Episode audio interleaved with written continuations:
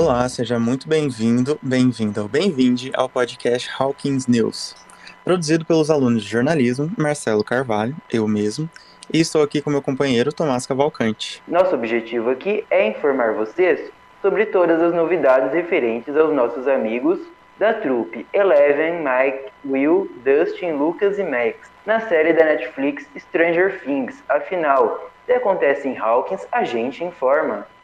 No episódio de hoje você vai conferir notícias sobre como surgiu a ideia da série Stranger Things, cobertura e as novidades sobre as gravações da quarta temporada.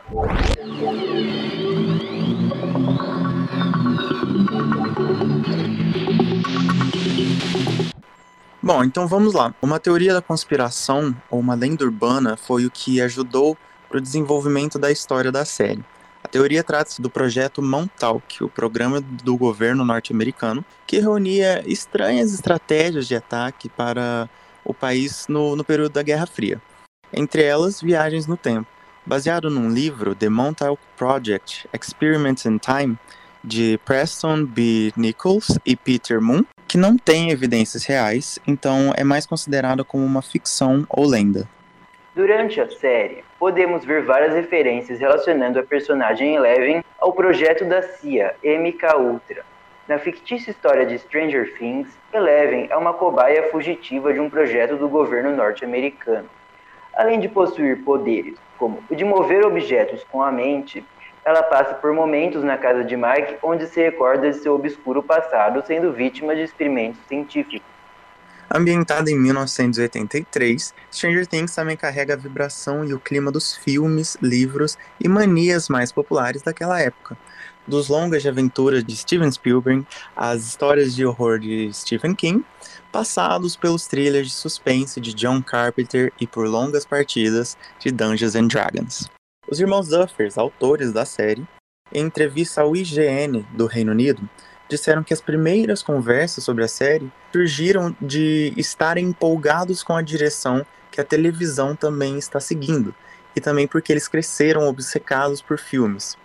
Entre aspas, não é que não assistíamos programas como Arquivo X, a gente via e adorávamos, mas nós nos apaixonávamos por filmes e é por isso que fazemos o que fazemos hoje.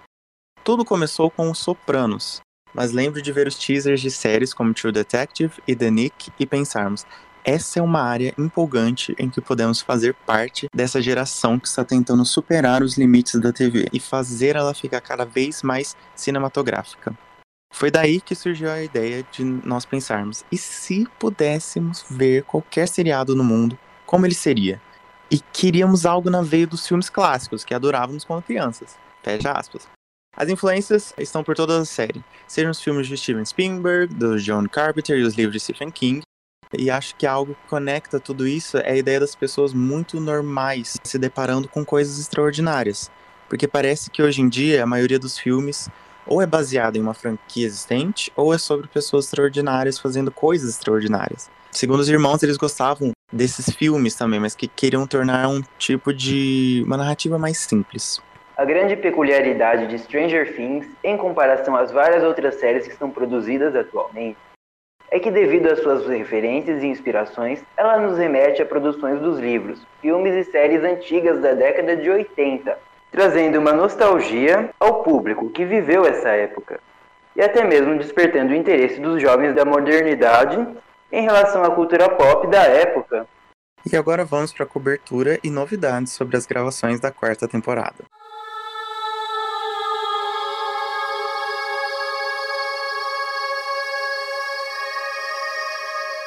As gravações da quarta temporada já começaram, mas foram interrompidas durante um tempo devido ao Covid-19. Porém, atualmente já retornaram com tudo. Inclusive, aconteceram alguns acidentes imprevistos. Um incêndio aconteceu no dia 4 de agosto de 2021 durante as gravações da quarta temporada, no estúdio da Netflix em Albuquerque, nos Estados Unidos. Apesar desse susto, ninguém da produção saiu com ferimentos, nem do elenco. As chamas tomaram completamente um dos prédios do estúdio, mas foram rapidamente controladas pela equipe de bombeiros. Não se sabe ainda a causa do incêndio. Mesmo com esse acidente, o cronograma de, das gravações não foi prejudicado, pois, segundo a própria Netflix para o portal Newsweek, o prédio atingido era antigo e estava prestes a ser demolido. E com isso nós finalizamos o primeiro episódio do nosso podcast. Muito obrigado a você que nos ouviu até aqui e até o próximo. Muito obrigado. Tchau, tchau.